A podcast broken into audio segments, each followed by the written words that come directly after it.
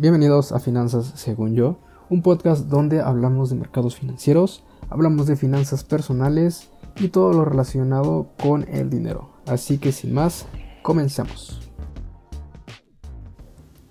Bienvenidos amigos y amigas inversionistas al nuevo resumen de la semana.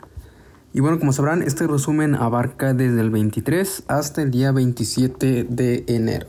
Ya prácticamente la última semana de enero y pues vamos a hacer el resumen como siempre cada semana. El día de hoy voy a, darles el resumen de lo que viene siendo la semana que pasó. Veremos algunos eventos importantes que se vienen para la siguiente semana, como son los reportes de varios índices y por supuesto el día miércoles la conferencia de prensa de Jerome Powell. Pero bueno, quédense hasta el final y comencemos. Esta semana que pasó fue una semana bastante verde, de hecho, ya es la tercera semana que cerramos verde con todos los índices. Tenemos por ejemplo al Dow Jones que va en 1.81% al alza, junto con el SIP al 2.47 al alza y por supuesto el Nasdaq que tiene una exposición más a empresas tecnológicas subió hasta un 4.71%. Cabe mencionar que el IPC también ha subido hasta 1.53%. Por si usted no lo sabe, el IPC es básicamente el índice que mide la cotización de las empresas más importantes en México. Así que este índice ha subido hasta 1.53% y cabe mencionar que es la cuarta semana que va subiendo sin frenar. Eh, solamente como mención honorífica tenemos al dólar que ha caído hasta un punto 66% situando el precio del dólar en 18.74 pesos mexicanos. Y bueno, yendo a los acontecimientos más importantes de la semana que, que pasó, vemos que las principales subidas de la cotización de las empresas, principalmente del SIP, fue debido a que estas tuvieron reportes de ganancias mejores a las que se esperaban en el mes de diciembre. Cerca del 69% de las empresas del SIP registraron ganancias, lo cual superó expectativas debido a que no se esperaban tantas debido a los problemas que había de inflación. Sin embargo, pues fue todo lo contrario y estas empresas reportaron con buenos números. El PIB también se mantuvo al alza. En el último cuatrimestre del año tuvo un alza de hasta un 2.9%. Cabe mencionar que el tercer cuatrimestre del año pasado también hubo un aumento, por lo cual ya sería un avance consecutivo en el Producto Bruto Interno de Estados Unidos. Por otra parte, el aumento del índice de precios al consumidor también fue importante ya que tuvo un aumento de hasta un 5%.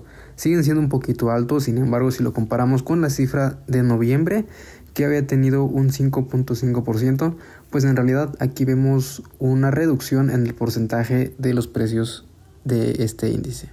Por otra parte, vemos que los precios eh, han, se, han mantenido al alza de los productos al consumidor hasta un 4.4%. Esto sin considerar los alimentos y por supuesto la energía, que como sabrán está teniendo mucho impacto debido a sus altos precios. Entonces, eh, a diferencia de estos dos últimos, que es alimentos y precios, pues se han mantenido relativamente bajos. Y bueno, yéndonos un poco para lo que se viene la siguiente semana, hay que prestar completamente atención al posible aumento de tasas para el día miércoles, que es donde va a hablar eh, Jerome Powell. Y bueno, veremos qué decide la Fed. Se espera que el porcentaje de tasas se aumente hasta un 0.25%. Esa es la expectativa. Si se mantiene, seguramente los mercados arrancarán verdes.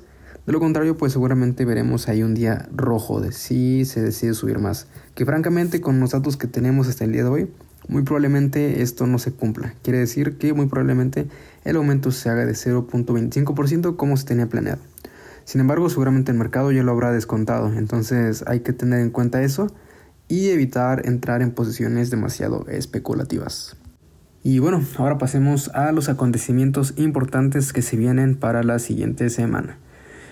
El día lunes tenemos eh, cero acontecimientos, no tenemos nada importante. En Wall Street la, la, jornada se mantiene con el mismo horario y como siempre, realmente no va a haber nada importante. El día martes es cuando empieza el movimiento, tenemos el índice de precios de viviendas en 20 ciudades, veremos cómo está cotizando el valor de las, de las viviendas en estas 20 ciudades y veremos si los precios pues, van a la alza, a la baja. Como verán, como sabrán, el, la cotización de, las viviendas se ha mantenido en aumento en los últimos meses, por lo cual es un dato importante saber si estas están bajando o subiendo. También el día martes tendremos el índice de confianza del consumidor. Sabremos qué tan confiado está el consumidor respecto a las expectativas de este año.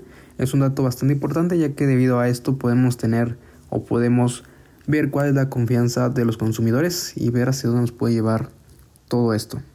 Después llegamos al día miércoles, que es el más movido de toda la semana. Para arrancar tenemos la conferencia de prensa del presidente de la Fed, Jerome Powell. Veremos si el dato de inflación se mantiene con lo esperado, que es un 0.25%, es decir, subir las tasas un 0.25%, o si se decide otra cosa. Realmente esto es lo que va a estar guiando al mercado el día miércoles. Después tenemos el informe nacional de empleo. Veremos cómo se están comportando los empleos o qué desempeño están teniendo. Veremos que también en esta semana tendremos varios reportes relacionados con el ambiente industrial y laboral. El día miércoles también tendremos la encuesta de vacantes laborales y también la rotación que existe en, estas industrias. Tendremos también el índice de fabricación por parte de Supply Management. Veremos si las empresas están teniendo recursos suficientes para, para fabricar sus productos. Y muy relacionado a esto también tendremos gastos de construcción, que es un poco más relacionado a real estate. Después, el día jueves, tendremos simplemente dos indicadores que nos hablarán de la economía. El primero sería o serían las órdenes de fabricación que están teniendo las empresas. Veremos si las empresas están teniendo buena previsión de lo que viene este año, ya que veremos si se están creando órdenes de materia prima.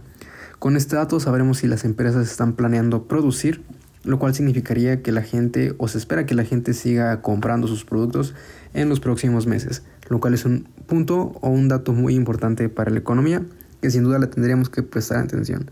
Esto sumado con los demás indicadores que nos dirán o nos darán su punto de vista, por decirlo así, acerca de las perspectivas del siguiente año.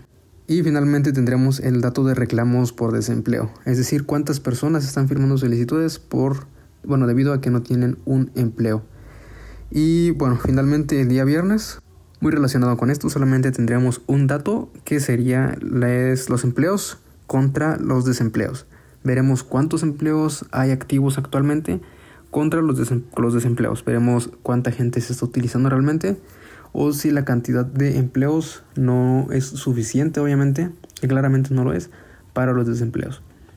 Entonces con todos estos datos seguramente nos podremos dar una idea. Los días más interesantes para operar o cuando las aguas van a estar calmadas serían los lunes, sería el día lunes, perdón, el día martes. Después de eso el miércoles, jueves y viernes ya tendremos datos bastante importantes que sin duda nos van a hablar de cómo está la salud de la economía en Estados Unidos, que al final de cuentas puede repercutir en muchas otras economías. Entonces, una vez más, gracias por escucharme. No olviden dejar sus comentarios, me pueden contactar directamente en Instagram si quieren hacer una mención o quieren revisar un punto que quieren que mencione aquí en el podcast. Sin más, nos vemos hasta la próxima.